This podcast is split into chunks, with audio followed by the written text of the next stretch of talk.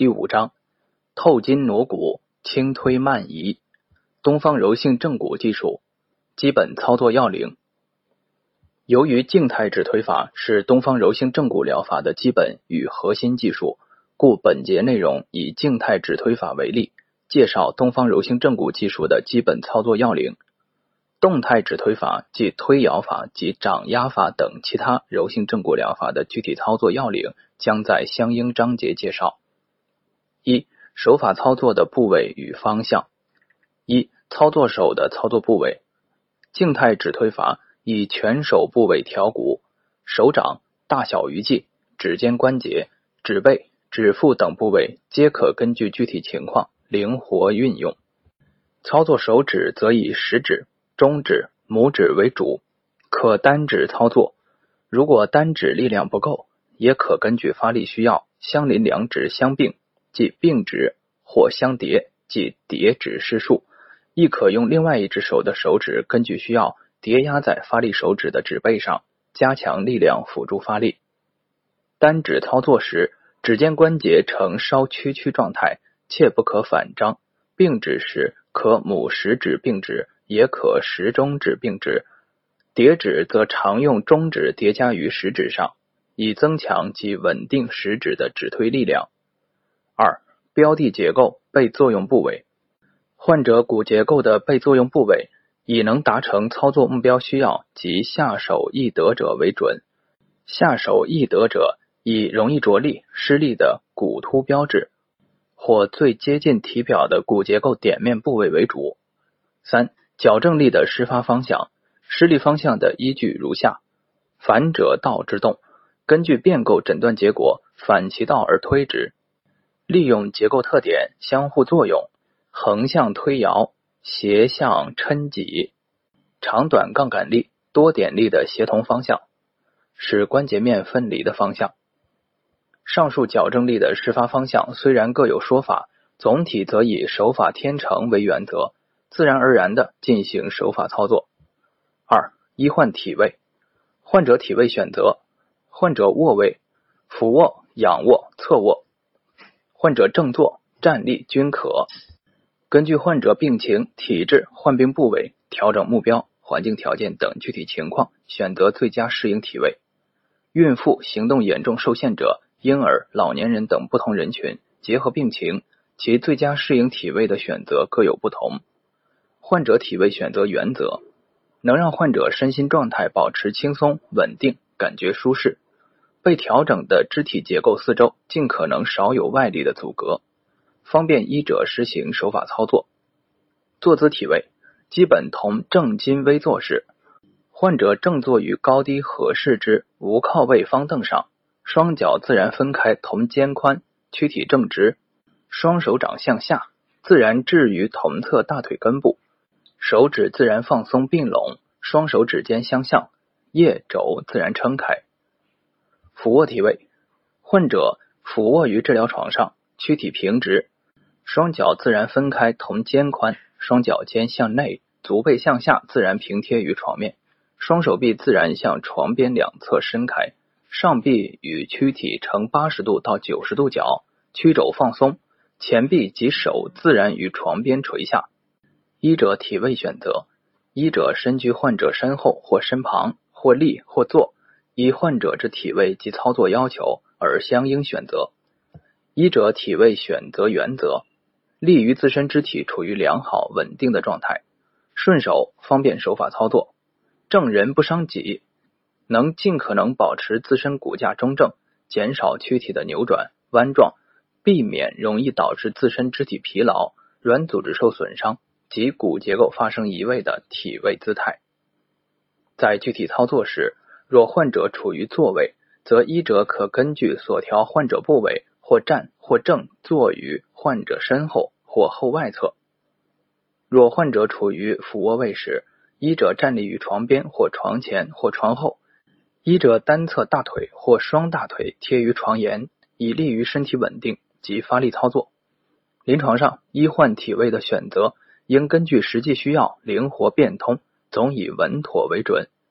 东方柔性正骨的发力属于内力的发力方式，若医者体位姿势不正，则容易损己伤身，导致自身的筋骨结构变形移位。在临证实践中，医者应该特别重视调整自身体位，尽可能端正肢体，或以左右对称体位交互操作，并形成良好的习惯。其实，所有正骨技法都应重视这个问题。不良姿势、体位极易对施术者自身健康造成的不利影响，我们常常可以在某些同行身上看到。武术训练中尤其重视弓架，其目的就是要在稳定、灵活、利于发力进行技击的同时，于己无余。这个状况与原理同样适用于手法正骨。许多传统正骨门派将武术弓架训练及练功纳入正骨技术体系中。除了使医者形成良好的姿势与用力习惯，并使医者自身的体格强健以外，同时也可在练功的过程中纠正医者自身筋骨架构的异常状态。三、柔性手法基本操作技巧：一、短杠杆直接操作，对患者全身各骨结构位置状态的触诊与调整干预，均直接以其骨结构本身作为手法诊疗操作的标的物。短杠杆直接操作手法操作时，可充分利用刚性结构本体上的短杠杆与长杠杆相对概念，选用骨结构上便于手法操作及利用杠杆原理的着力部位作为施发力点，以提高手法操作的效率。例如，可选用距离骶髂关节稍远些的骨盆外侧的髂脊部位，作为手法发力的直接受力部位来调整、纠正。同侧髂骨移位，而不是首选距离骶髂关节很近的髂后上棘出发力。杠杆力的选用应注意骨结构的旋转中心及关节部位，以及与此关节原点有一定距离，也就是力臂的部位点。二、身心融入闭目操作，柔性正骨总诀开篇即言：闭目明心，回光朗照，要求在排除杂念、安静身心、闭目凝神。回光照察的身心状态下进行手法操作，在营破抱一、专气致柔的特殊身心状态，是东方柔性正骨技术实现的必要身心条件。从六根六识角度而言，眼、耳、鼻、舌、身、意六根与视觉、听觉、嗅觉、味觉、触觉及意识六识是人体感官的基本生理结构与功能。关闭六根，阻断外来因素刺激。进入静定空灵的状态，则有利于人体生命气机的发生发展，因而有利于修炼进步，成为佛道修行诸法的主体内容。于东方柔性正骨而言，如果我们主动闭上眼睛，只以一念关注、感知和调移患者筋骨结构，则在没有外界光线、声音、气味和滋味干扰的情况下，我们的视觉、听觉、嗅觉和味觉没有被诱发进入功能状态。则我们的触觉能力将会敏锐起来，身心更容易进入到患者的筋骨结构中去。因此，在闭眼状态中进行手法操作，不仅有利于柔性正骨技术的顺利展开，并达成筋骨调整的目标，促进正骨水平的提升，更将正骨诊疗直接转化升华为修养修持的过程。在《庄子养生主》中，庄子讲了一个庖丁解牛的寓言故事。故事中，庖丁试刀对曰：“臣之所好者，道也，近乎技矣。使臣之解牛之时，所见无非牛者。三年之后，未尝见全牛也。方今之时，臣以神谕而不以目视，观之止而神欲行，依乎天理，批大批，导大款，因其固然。既经恳性之未尝，而况大孤乎？”东方柔性正骨是人体筋骨结构，是如庖丁以神欲而不以目视，观之止而神欲行，则搭手之处，手感尽力直透骨上，以骨动筋，皮肉无碍矣。操作者的心与手能否深入到患者筋骨结构中去，全在睁眼闭眼之间。毛太之正骨真言：睁眼观窍，事物明理而昭朗于外。闭眼观妙，神气活现而昭彻于内，内外昭昭，法眼洞明。闭上眼，宁静而舒缓的调移患者的软硬结构，形神兼备。这样的操作过程与状态，是东方柔性正骨施术时特有的内在身心状态与外在操作的表现形式。当然，并不是说在柔性正骨操作过程中，每一位操作者都必须闭眼操作。已经有一定经验的操作者，在睁眼情况下，也是可以完成柔性正骨操作目标的。只不过，越是经验丰富的操作者，往往就越会自然而然的进入闭目明心的操作状态。三力轻至柔，轻推慢移。力轻至柔，轻推慢移是东方柔性正骨手法操作的具体要求。静态指推法操作的力度仅以百克及个位千克计算，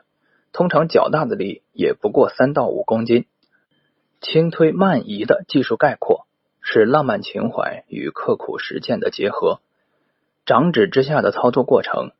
通常会是施术者更为辛苦的发力过程与患者没有明显感觉两个截然不同方向之间的渐行靠拢，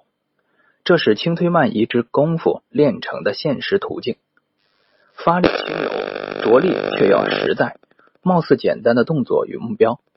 却如攀登千层塔楼，脚踏之下，除了知行合一、躬行实践，少有捷径可循。动态指推法。由于借助患者肢体被动活动时的动能和势能顺势发力，故其力量比静态指推法更轻。掌压法力度可稍大，二十公斤以内。发力松活、柔韧、和缓、均匀、持续、渗透。四、短暂的持续失利。操作过程中貌似停滞的持续失利，是柔性正骨手法操作的又一具体要求。每次失利的持续时间通常在十秒以内，故显短暂。十秒的时间又非转瞬而过，故称持续。反复操作几次，即可感知骨结构移动的状态，或软组织粘滞的抻展释放过程。持续施力的时间不可过长。如果在施力过程中骨结构没有移动迹象，则需要检查自己意与力的状态，看看手法力量是过大。或是轻飘，注意力是否已经集中，意与力的结合是否过于执着？如果骨结构已经移动，又是否移动距离太长而刺激肌缩，引发了反射？粘弹性材料粘滞屏障的释放是需要时间过程的，极快速施力对软组织的作用，要么是粘滞释放不到位，无法做到彻底，要么就可能对软组织产生结构性破坏。五。指下在发力过程中对势能向动能转化过程的观察，骨结构发生病理性移位后，尤其是新近发生的骨移位，多存在一定的复位势能。这个势能有两方面的具体表现形式：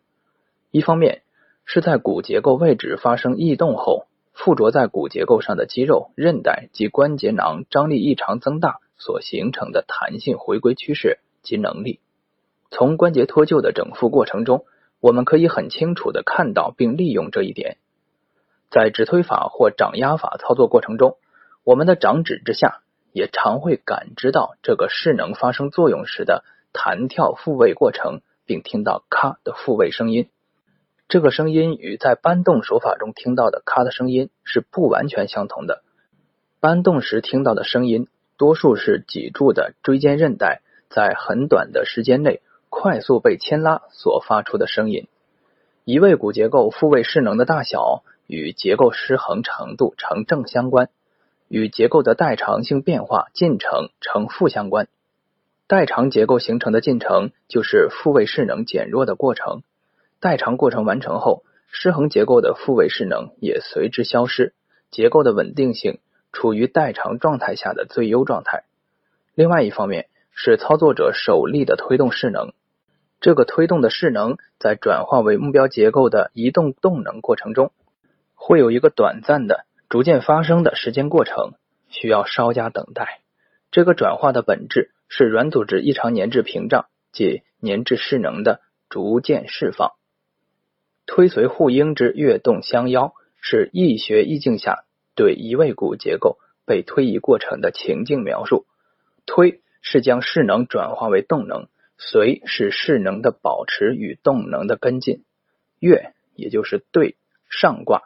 动也就是震下卦，共同构成随卦。而跃动之间交互感应为主导，感而遂通。六离而后动，操作时在关节面稍被分离的情况下推移目标结构，可使调移效率明显提高。离的过程有时是为标的结构被推移创造条件，有时又直接是手法操作的目的结果。七多点协同，目标集中。操作时需要从较多的着力点同时下手，力点虽分散，但多点协同，内力作用目标明确集中。接触和发力既要全面体察局部软硬结构状态的变化，又要使内力有效作用于目标结构。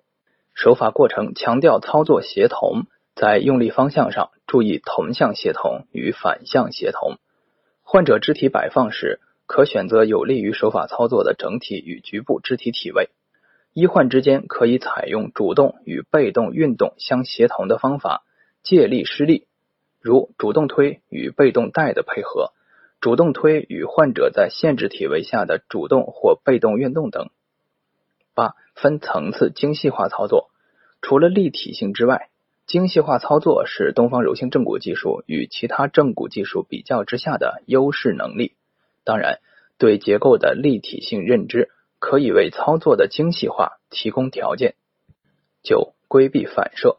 规避软组织的牵张反射，有利于调移推动骨结构过程的顺利进行。具体操作时，用力轻柔松活，避免拿捏握持之力过大，引起牵张反射。同时，可先向骨结构调整方向相反的方向挪移体表的皮肉。再拿住或吸定标的骨结构，向目标方向调移。十、调整策略性整复规划。筹谋的过程是以轻柔力量实现整复骨移位的重要前提之一。孙子兵法曰：“上兵伐谋，医家与兵家法有不同，理无二致。”具体而言，是在手法诊疗程序的设计与实施过程中，充分重视并运用筋骨各结构之间的相互关系与联动规律。同时注意避免联动阻碍，这种结构间关系规律的把握，需要我们从生理与病理双方面来认知。后面程序法诀章节所介绍和强调的内容，就是这种策略性与系统性整复设计及操作过程的具体且现实的表现。十一手法天成，东方柔性正骨疗法反对机械呆板的学习手法技术。认为生活经验是人类对日常生活事物规律的睿智观察与总结。手法正骨操作与日常其他事物一样，有着共同的规律。人们可以从生活经验出发来认知、理解手法技术的原理和方法，依乎天理，并以此指导手法操作。十二，放眼整体，更得秋毫。手法施力过程中，力求把握目标与周围结构的动态关系及移动结果。兼顾骨、肌肉及深浅筋膜的合理却不同步的同时移动，静心体验观察，发现筋与筋、骨与骨、筋与骨之间力学关系的异常与不和谐状态，进而调骨送筋以纠正之。手下局部的状态清晰明了，上下结构间的相应与不相应关系把握于胸，应手不效也难。毛太之正骨真言：手法力量从轻柔中论，手法施力从缓缓中行，手法作用从细细中说，透筋挪骨于有意无意中得。随风潜入夜，润物细无声。杜甫的《春夜喜雨》诗句，正好用来形容东方柔性正骨手法以骨整复与有意无意之间的意境，动静皆得，形神俱妙。指推技术系列，东方柔性正骨之指推技术系列包括静态指推法、动态指推法、整体结构形变手法和摸骨整复技术。一、静态指推法。静态指推法是医者运用手指以轻柔之力来推动患者移位的目标骨结构，使之发生被动移动而达成手法操作目标的手法系列技术。医者操作部位及患者被作用部位。如本章前节所述，指推口诀：名师玄式指推诀，轻推慢移称绝学，锣鼓无需金刚耸，柔筋哪堪大力竭，纤纤玉指缓缓进，金金傲骨徐徐归，团精凝神回光照，雄关漫道悠悠月。操作方法在指推口诀、柔性正骨技术特征及基本操作要领的指导下，以医者的单手或双手手指轻柔的直接推移患者的目标骨结构，使之被动蠕动、滑移，达成相关软硬结构整复归位的操作目标。各骨结构具体的指推操作手法详见相应各章节。验证指标是否掌握并能有效运用指推法，有明确的验证指标。掌握初期，可以手法前后标的骨结构位置状态发生变化为准，即在手法操作之前触诊标的骨结构的位置状态，然后行手法。手法结束后再行触诊，检查标的骨结构的位置状态。若手法前后骨结构位置发生改变，则手法之以骨效用已实。在熟练运用期，应以明确感知标的骨结构在手法力作用下被动蠕动的过程及结果为佳。静态直推技术最能考验操作者的手上功夫。静态直推法之皮外骨拿提手法，皮外骨拿提手法是静态指推法技术项下的一种具体技术。因其操作时主要运用拿提的手法，与以推按为主的常规指推法稍有不同，故单列。本手法是医者以操作手的手指透过患者皮下组织，拿捏住需调移之骨结构的远端，在不增加相关软组织张力的情况下，以柔缓之力拿提目标骨结构，迁移至目标位置的整复方法。皮外骨拿提手法。在柔性正骨体系中有着重要的地位，是一宗金剑正骨八法之拿提法的综合运用，是实现柔性正骨四大程序法诀之撤字法诀的主要技法之一，故又可称之为牵撤法。医者操作部位：双手即操作手和辅助手的掌指；患者被操作部位：肢体体表可触摸到的骨突、骨干、骨板等容易着力的目标骨结构部位。操作方法：医者以操作手的手指透过患者皮下骨上之软组织，拿捏住需移动之骨结构的远端；辅助手把握住与目标骨结构相邻的近端骨结构或肢体，然后在不增加周围软组织张力的情况下，操作手以柔缓之力拿提目标骨结构，移动至目标位置的整复方法。不增加周围软组织张力的方法，在拿捏住骨结构之前，先将患者被拿捏部皮肉向骨移动的相反方向推挤，然后再拿捏住骨结构，则当拿提骨结构滑移时，不会增大局部软组织的张力，而引起局部肢体的牵张反射。周围软组织为不需要进行手法调整的正常软组织。人工牵拉、牵引肢体的方法。自古及今，在骨伤临床上多有运用，且西医骨科有穿针带骨的骨牵引技术。东方柔性正骨强调的骨肉分离、骨动肉不动的人工皮外骨拿提手法，与西医骨牵引在作用原理及目标上有着一致性，只是实现的途径及方法不同。二、动态指推法，动态指推法。是在患者局部关节处于被动运动状态下的指推法，又称推摇法。《黄帝内经》曰：“动摇则应和，尽得其情。”医者操作手为拇指、食指和中指或手掌指，辅助手通常为另一手的手掌指。患者被作用部位：患者颈椎、胸椎、腰椎、肋龙、骨盆、肩、肘、腕、掌、指以及髋。膝、足等全身各大小关节部位。操作方法：医者双手协同操作，以辅助手把握或扶握住相应肢体远端，运用长杠杆力，以一定幅度横向或斜向或环转推摇所扶握的骨结构，以带动患处的目标关节部骨结构发生被动移动。同时，操作手以拇指、食中指或全掌。从两侧以短杠杆力轻柔顶推并造局部错位的目标骨结构，使其借推摇结合之局部针对性推动力、关节被推摇活动时关节间软组织的被动牵拉力，以及关节结构的解剖屏障或在推摇时人为制造的阻挡屏障等反作用力，助力协同达成移位骨结构的整复目标。在目标骨结构发生被动移动时，处于张力异常状态的相关软组织也同时受到被动牵拉，进而释放其异常增大的粘滞性，在不同程度上。逐渐恢复其原有结构及功能状态。在进行躯体关节推摇时，可以双手从两侧同时协同发力，从左右方向上横向推摇，如俯卧位或坐位推摇肋龙；或在前后方向上进行推摇，如坐位推摇骨盆。推摇口诀：横推竖摇，合缝归槽，鼓动筋伸，长短相照。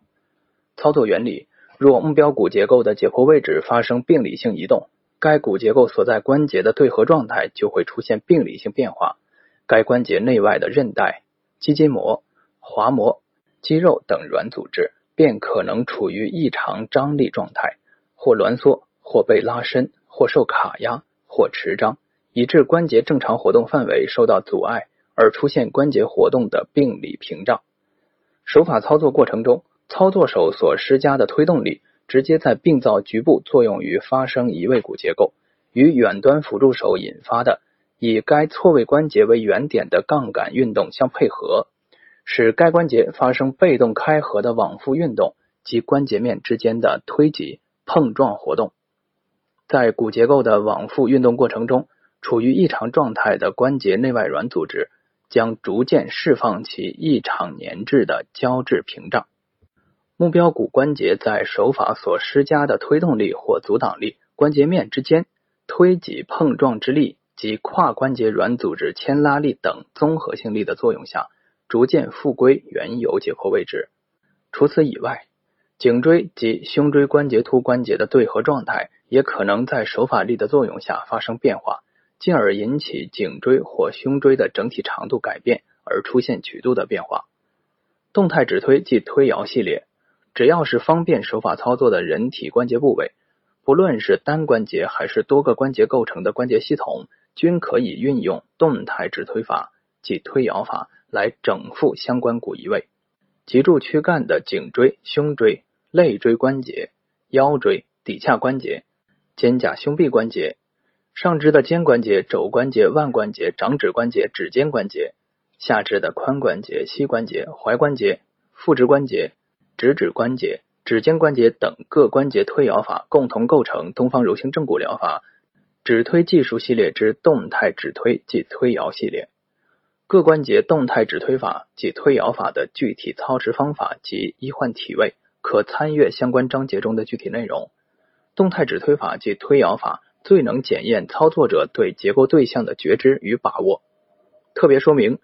骨关节的推摇手法原本没有什么特异性可言。广为手法人士松动关节所用，区别在于推摇手法操作的指导思路、运用水平及手下触诊能力。如中医推拿手法中的摇斗法，其实就是推摇技术的不同表现形式，只是操作者在手法操作前后对所摇斗的目标骨结构移位状态的了解程度不同，对骨结构在摇斗过程中可能和实际发生的变化主动把握的层次有异而已。由于传统推拿手法从软组织下手，重点在经络穴位上做功，而通常不大关注骨结构的位置状态，故从西医学角度而言，多为原理不清、作用机制不明的黑箱操作。不同的操作者在推摇方式、操作精细度、手法运用能力及过程把握、治疗效果等方面会有较大差异。在临床运用动态指推法及推摇法时，由于其操作指导思想及技术特征，依然属于柔性正骨范畴，故其推摇操作同样也表现出柔性的用力特色。医者手法操作的动作速度及幅度与患者肢体的被动摇动过程相配合，徐徐而动，缓缓而行。三、整体结构形变手法。整体结构形变手法是通过手法调整人体多结构、多关节连结构成的箱形、桶状或龙形骨结构，使之发生多骨块同时被动蠕动，达成结构之整体性被动变形，使整体结构各关节的对合角度即角位移同时被调整，以恢复各细部结构位置、整体外部形态及其正常空间状态的指推系列技术。人体整体结构的部位主要指骨盆部、肋龙即胸廓部及颅面骨部。第七章将介绍的端盆法，即是骨盆部位的整体结构形变手法。东方柔性正骨之颅面骨技术，即是颅面部的整体结构形变手法。整体形变口诀：形变照香龙，圆融有其功，莫贪独步进，推己显神通。医者操作部位：双手掌指；患者被作用部位：颅面骨各部、肋龙各部、骨盆各部。操作方法：以手指、手掌轻柔的推挤法为主，双手掌指从目标骨结构的两侧或上下多点协同进行静态或动态指推法操作。技术要求：整体结构形变手法是东方柔性正骨指推系列手法的进阶技术。操作本技术要求操作者具备敏锐的精细化触诊感知能力，随时能够了解与把握在力传递过程中构成整体结构的各相邻骨块被作用的过程，也能随时体察并把握整体结构之各关节发生线位移与角位移的不同动态表现。整体结构形变手法从以推法为主的手法转变为以掌指推挤的复合手法为主。两种手法从本质上并无根本不同。整体结构形变手法对掌指之下多骨块连接结构被调移动态过程的体察感知能力有着更高的要求。临证操作时，不仅可以从静态指推途径完成整体结构形变手法，也可在动态推摇过程中达成整体结构的形变整复过程。特别说明，整体结构形变手法的操作过程。不是针对单一以外骨块的整复，而是对在不同程度上发生线性或角度改变的所有相关结构的同时与整体调整，是多骨块整体性的形变整复操作。由于颅面骨整复技术需要基础性指推技术做支持，且其技术操作必须满足整体结构形变手法的全部要求，故在手法技术进阶的过程中将水到渠成。颅面骨技术作为手法操作中较高端的手法技术，需要注意以下几个方面的事项：对称操作，双手掌指对称型操作，力度极轻。颅面骨整复所需要的手法力度是全身所有骨结构整复中用力最轻的，仅以百克计算。整体性整复，颅面骨的移动，除了相邻骨块局部角位移以外，基本上都是逐块递次移动，故需要注意。颅面骨移动的整体性，水到渠成。由于面部分布有大量的感觉神经，如若手下感知及判断能力不足，颅面骨整复不能到位，则极易引发头面五官症状。另外，尤其需要指出的是，大量神经血管从颅底狭窄的孔洞裂穿出，如果颅底骨结构在手法作用下发生较大程度的异常位置改变，则容易导致。联系颅腔内外的神经血管卡压，导致严重的问题。所以，应在身体其他部位手法操作运用娴熟以后，再行颅面骨手法，切勿急躁冒进。因此，颅面骨手法在本书中未作单列，特此说明。四摸骨整复，摸骨整复是指推系列有形手法之最高境界。摸骨整复的操作手法以捏挤为主。其特点可以概括为摸捏之间整复换骨于无形。在临床上，摸骨通常是临床诊断的过程，即手法触诊。因此，在临床常见的正骨诊疗过程中，摸骨与正骨是分离的，是诊断和治疗的两个不同的过程。在东方柔性正骨的诊疗程序中，摸骨也可以是治疗矫正的过程，即是以等同于摸骨的轻柔之力及时间过程。来调移错位的骨结构，以达成整复的目的。摸骨的过程与正骨的过程合二为一，摸骨即是正骨，摸骨完毕，正骨到位。从技术表现上说，触摸之力轻柔，操作稳准，多点协同，不漏形迹，操作时常常以一个动作同时完成几个不同的操作过程，操作步骤不多，重复程序很少。从达成条件上看，完成摸骨整复不仅需要过硬的手法技术，更对人体结构规律及各种疾病病理状态有着深入了解，并具备游刃有余的技术操作能力。定性而言，这是一种难以从外部操作形态来窥测其内在作用过程的高端手法技术，已经从技术层次升华为神秘莫测的手法艺术境界。纯熟的摸骨整复技术，标志着柔性正骨技艺已然从生物力学模式转向了能量信息模式的飞跃。整体结构形变手法是柔性正骨指推系列的进阶技术。从整体结构形变手法再向前精深一步。就可以初步踏入摸骨整复的殿堂，领略手法透筋挪骨艺术无边的风景与境界。年过六旬的陈太，昨天被陈老先生在背后突然嬉闹给吓到，闪躲之下，顿感左腰疼痛不已。晚间躺在床榻上，更因腰痛而难以入眠。经就诊，太之搭手，心中有数，遂主伟民、梁泽、遂华三弟子。轮流触诊腰椎骨盆，必太知复他手。然告知陈太曰：“你的腰已不痛，起身可以。”陈太狐疑，起身行动自若。同一天，某韩国人左侧骶髂关节处痛，太之察左髂上挫，令伟民、梁泽触摸髂脊。触诊完毕，太之复查上挫之髂骨已然平复。主患者自我检查并感觉之。竟然找不到底下处原本存在的痛点，甚为讶异。毛太之正骨日记，上述两则记事从某个侧面似乎显现出摸骨整复的模糊身影，意不在他，只是说明摸骨整复虽约高深，却亦是现实中可以看得到、摸得着的可操作性手法技术。掌压技术系列，东方柔性正骨技术之掌压系列，是一宗金剑正骨心法要旨。以守门之自息其情之守门法的推演和系统性拓展，东方柔性正骨之掌压技术包括静态掌压法和动态掌压法。掌压之性本为刚烈，然而东方柔性正骨之掌压法在操作时阴柔成分不少，阳中有阴，刚中并柔。东方柔性正骨之掌压法与指推法，一刚中有柔，一柔中内蕴刚健，两者配合。刚柔相济，阴阳并用。一静态掌压法，以胸椎、腰椎及肋骨的掌压整复为例，患者取俯卧体位，肢体处于静止放松状态。医者以辅助手握持操作手前臂远端，以操作手的手掌小鱼际下端即第五指屈肌腱，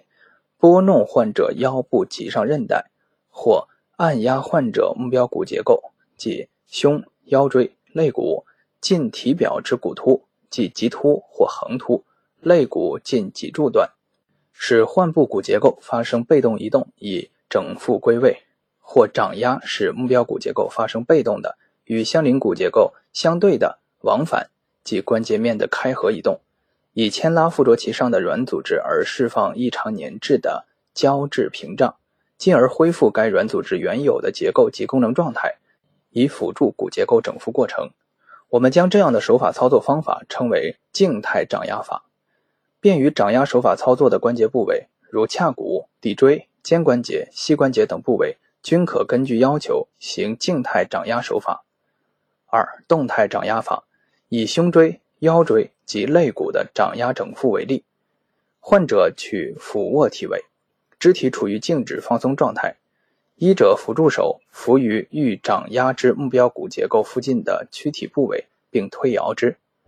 以带动目标骨结构摇动。在患区处于持续被动摇动的状态下，医者操作手行单手掌压法，以小鱼际下端拨弄，掌压处于被动活动状态下的目标骨结构之骨突、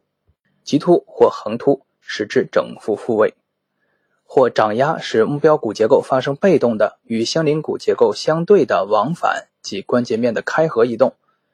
以牵拉附着其上的软组织而释放异常粘滞的胶质屏障，进而恢复该软组织原有结构及功能状态，以辅助目标骨结构整复过程。我们将这样的手法操作方法称为动态掌压法。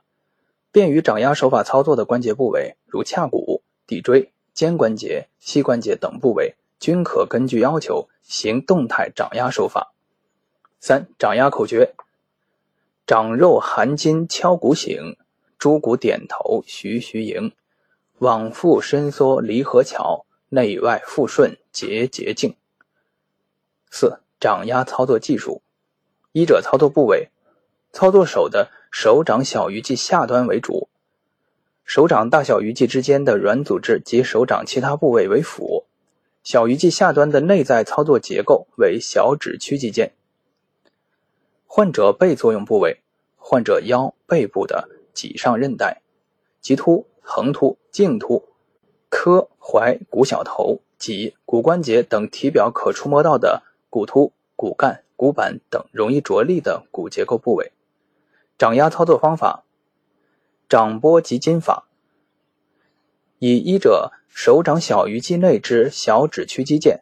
轻柔的撩拨患者脊柱上之棘上韧带。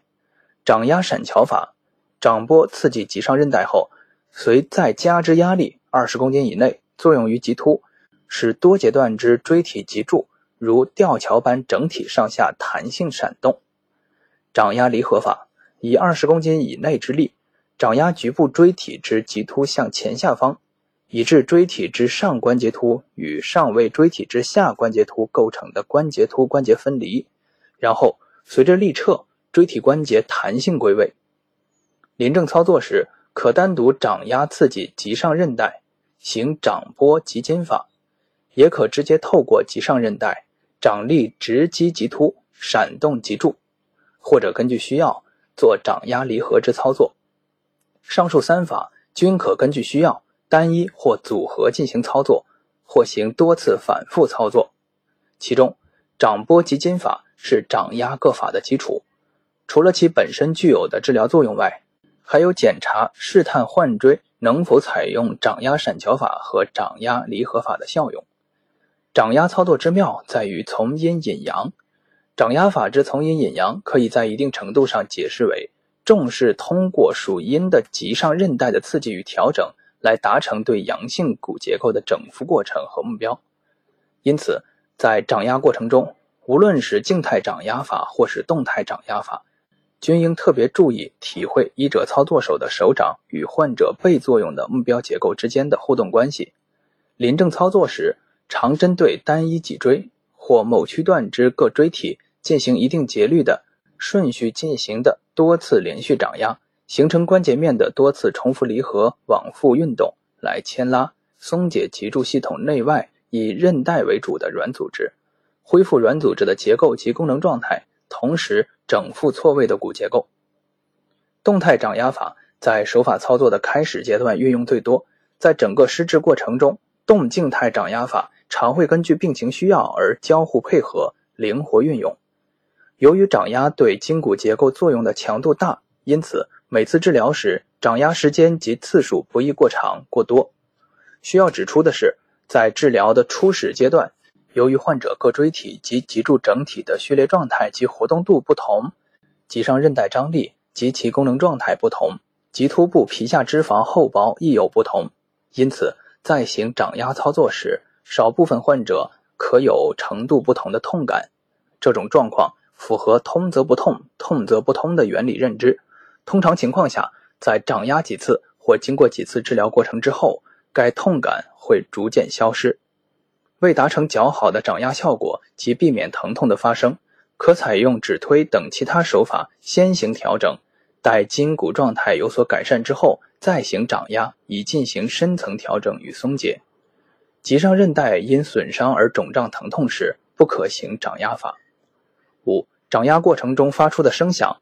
医者之小鱼际内肌腱与患者棘上韧带之间，患者棘上韧带与棘突之间，在力的作用过程中，均可因摩擦而发出咯咯声响。在此过程中，以患者无痛感且具弹性之有声者为佳。除了施术者手掌肌腱及患者韧带在操作时因摩擦发出声响外，治疗过程中也常有患者错位之骨结构在掌压下弹移归位而发出咔声弹响，该声音通常很响亮、很干脆。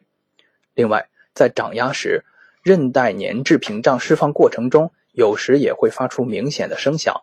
这类声响通常较低沉，有明显的拖音。上述三类声响机制不同，有明显的区别。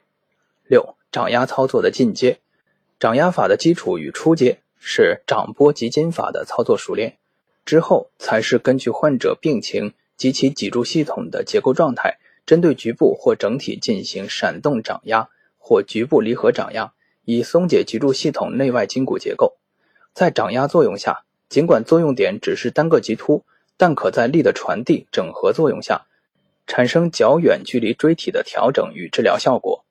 掌压上腰段脊椎。使之产生上下震动，力向上传递，便可以作用于胸椎乃至颈椎，对不便于直接进行手法操作的胸椎或颈椎节段起到调整作用。这个操作需要良好的掌压技术做基础，并配合患者脊柱筋骨结构合适的可操作状态，才能达成良好的治疗效果。切不可在患者脊柱系统软组织处于挛缩、僵硬、紧绷状态。或椎间关节压力过大情况下，或掌压时患者感觉异常疼痛等不配合情况下，盲目强行进行掌压操作。掌压力量的大小需要在柔性思想指导下把握，小心对待。七、动静态掌压法之操作异同。动静态掌压技术在操作时，患者体位相同，医者以操作手掌压患者目标骨结构的部位过程及目标均相同，所不同的有两点。一是医者辅助手所放置的位置及其作用不同。行静态掌压法时，医者辅助手握持于操作手之前臂下端，两手配合，稳妥有力地进行操作。所以，此时辅助手的作用目的是加强操作手之稳定控制与有力操作。而行动态掌压法时，医者辅助手所放置的部位是在患者目标骨结构附近的躯体部位，目的是。推摇该躯体，使之往复摇动，以松动目标骨结构。同时，操作手行单掌掌压。另外一个不同是在行静态掌压法时，患者躯体及目标骨结构处于静止状态下接受掌压操作；而行动态掌压法时，患躯处于被动摇动的状态下，医者操作手在患者目标骨结构处于被动摇动的活动状态下顺势进行掌压操作。动态掌压法的优点。是在目标骨结构被动动态过程中，更有利于医者在操作过程中准确感知目标骨结构的位置及其与周围结构的关系状态，同时也有利于医者操作手快速准确的定位及吸定目标骨结构，便于手法因势切入及顺势利导，提高手法作用效率。八、特别说明，在广州、北京等地有几家著名的掌压手法大家。诸家掌压法从表面看起来技法似乎相似，实则在技术特征、操作部位、发力方式、操作技巧、临床运用思路等方面各有特色。负下肢关节顿牵手法，下肢关节顿牵手法是在患者平躺仰卧体位下，医者握持患者足部或小腿远端，以较大的柔韧钝力牵扯开患者的踝关节。或膝关节或髋关节，通常情况下，在顿牵发力放手后，骨结构归位时，关节处会发出较大的撞击声。适应结构，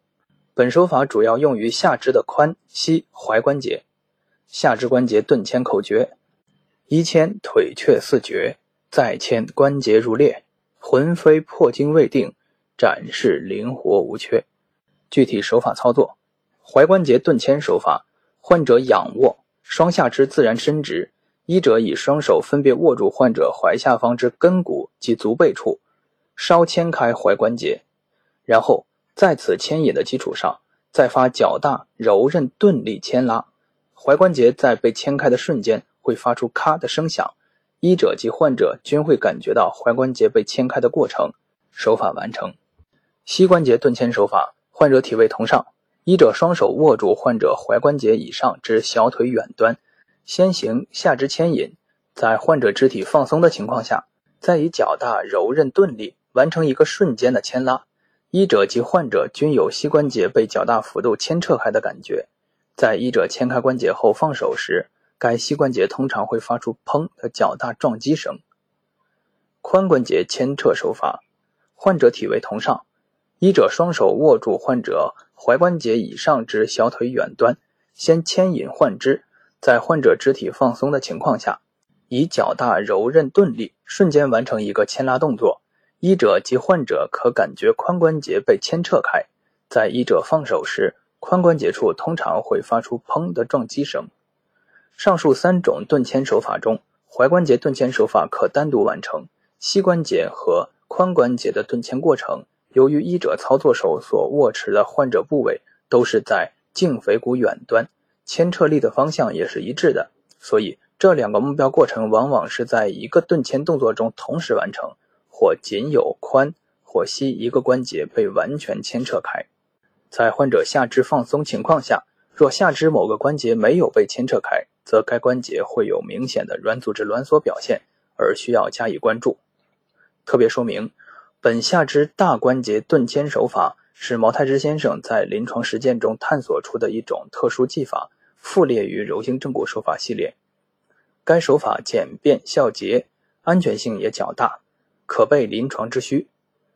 本法较常规的牵引力量大，操作时间短，关节囊被伸展牵开的幅度亦较大。因下肢大关节关节囊的伸缩性较大，亦在关节韧带可接受的弹性伸缩范围内，故本手法不会对关节结构产生不良影响。此法不宜在上肢运用，以防关节在受牵拉后脱位。